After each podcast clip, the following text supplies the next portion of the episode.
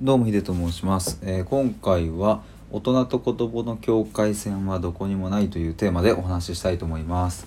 えっ、と今日ノートの記事にこのテーマで書いたんですけれども、うんと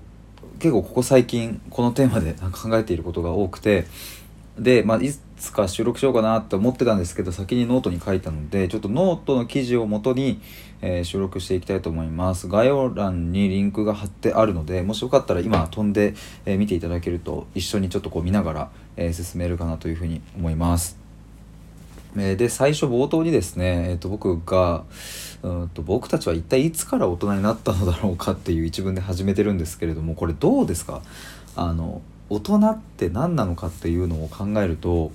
なんか僕はすごく不思議な気分になるんですけれどもでそこで書いたのがねあの20歳の20歳の成人式を迎えたら大人になるのかっていう。でも20歳を超えてもねあの子供でもあるわけですよね。親から生まれているわけだから。でそうなると一体大人と子供の境界線っていうのはどこにあるんだろうっていうのが僕の中でのこう疑問としてあったので、えーまあ、それについてちょっとこう深めていく記事になりました。で次にですねこう僕の中の問いとして立ったのが、まあ、そもそも人は何を大人と呼んで何を子供と呼んでいるのかっていうところをですね。そこを明らかにする必要があるなと思って。で例として書いたのが、まあ、例えば街を歩いている時にこう高校生制服を着ている高校生を見かけたらそれは子供と思いますか？どうですか？子供ですかね？えーまあ基本的にはまあ1 5 6とか78であればまあ子供なのかもしれないなと思いますがもしその高校生が私服を着ていてでパッと見、ね、すごく大人びていたとしたらその子が高校生かどうかもわからないしもしかしたら二十歳二十歳を超えているかもしれない。大人って思うかもしれないですよね。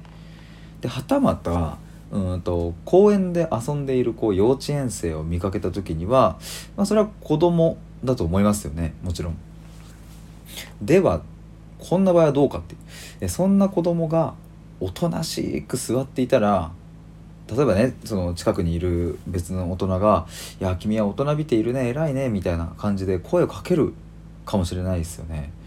そうするとそんなちっちゃい幼稚園生でも大人びている大人っていう言葉が当てはまってしまうわけですよね。まあまあこれはあくまで一例ですけれどもこうやって考えてみると大人とか子供っていうその言葉そのものがむちゃくちゃ曖昧であるっていうことがなんか僕の中でこう分かってきた点なんですね。で、えー、とさらにもう一つここで疑問が湧いてきたのがなんで曖昧なのかっていうことですこの言葉が。でその疑問に対しての答えは、えー、と僕の中で明確で、えーそれは大人と子供の境界線はどこにもないからっていう、まあ、これは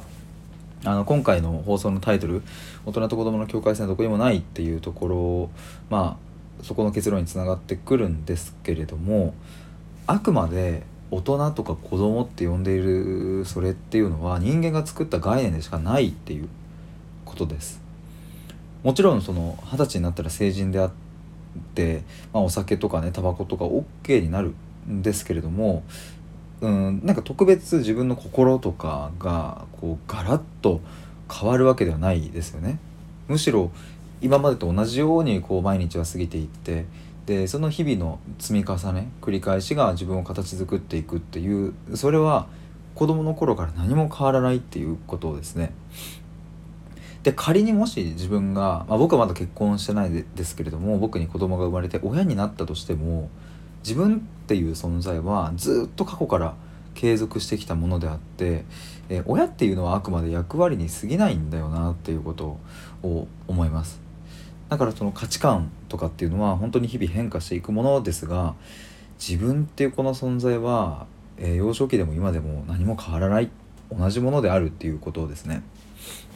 まあ、そして改めて、えー今回のこのタイトル「大人と子供の境界線はどこにもない」っていうことをこれを自分が、うん、しっかりと認識した時にですねまあ僕は、うん、とあることが起こるなと思ってます。それは何かというと、うん、自分っていうこの存在が一直線に続くこの世界にただあるだけただ存在しているだけっていうそれを認められるんじゃないかなということですね。まあこれがありのままに生きるとか、うん、そういうことわがままに生きるっていうことなんじゃないかなというふうに思います。まあ、そんな感じで、えーと、今日はですね、えーと、大人と子どもの境界線はどこにもないというテーマでお話しいたしました。